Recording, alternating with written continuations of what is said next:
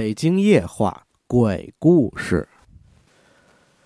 北京人有很多事情是你们不知道的，呃，有很多事你现在来到北京你也遇不到的，比如说像下面这事儿。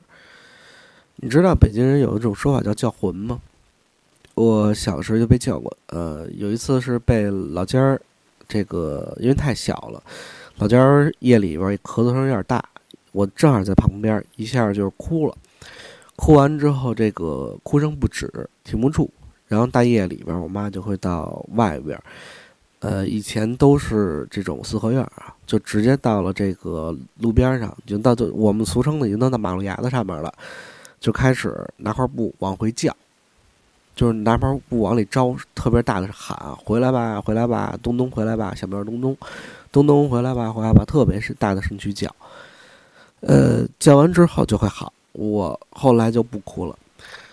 但从此以后也落下来一病根儿，就是说这个有人说这傻小子有点太傻了，就是源自于说可能当年叫魂被吓过一次，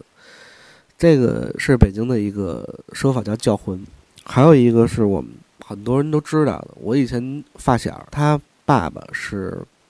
故宫的人，故宫里边的，然后就跟我们说在故宫的夜里边有很多的这种事情。比如说有神兽，呃，那种大耗子，特别大的大耗子，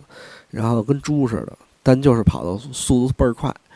这事儿说实话我不信，但是还有一种东西说的我是不能不信，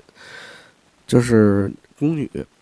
呃，老北京很多种讲法，其中有一种讲法是影摆，就是说咱们老北京人说影摆啊，是这个影摆墙，其实就是墙。呃，一进门呢，它有一影白墙，以前那个正正院子。但是有的时候我们在屋檐下面那墙就不叫影白了，这种墙下边有人能看见宫女走，宫女啊，然后这些，呃，就是你看到以前的这些太监啊走过去。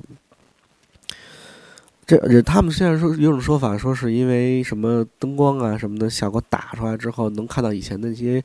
就跟现在电影似的，重新放一遍。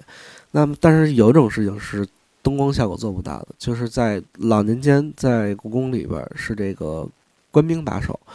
他们以前睡在大殿里的，但是有的时候就会出现，我睡在大殿里，我醒的时候在门外边，啊，这种就是好多人就是后来不敢睡了，而且为什么这个不对？就为什么故宫里边晚上据说是要放狗、放放些动物在里边的，就是把门一关锁好了，直接放狗。然后就没人没人敢看着了，至少看着也不会在里边瞎寻摸，就因为这里边事儿太多。这话你可以不信，但是你想想，在故宫里边死了多少人？你要说这房子里边死了一死了一人叫阴宅，故宫里边死过多少人？历朝历代最后在里边吊死的、投江的、被杀的、各种被害死的，直到最后八国联军进之前，在里边死过多少人？你想想这地儿干净不干净？感谢您收听励志 FM 北京话，我是主持人 UV。在这里呢，如果喜欢我们的节目，可以点击订阅我们的订阅键。如果说喜欢我们节目里边的话题的话，可以在下方评论栏进行评论，我在那里等你，第一时间哦。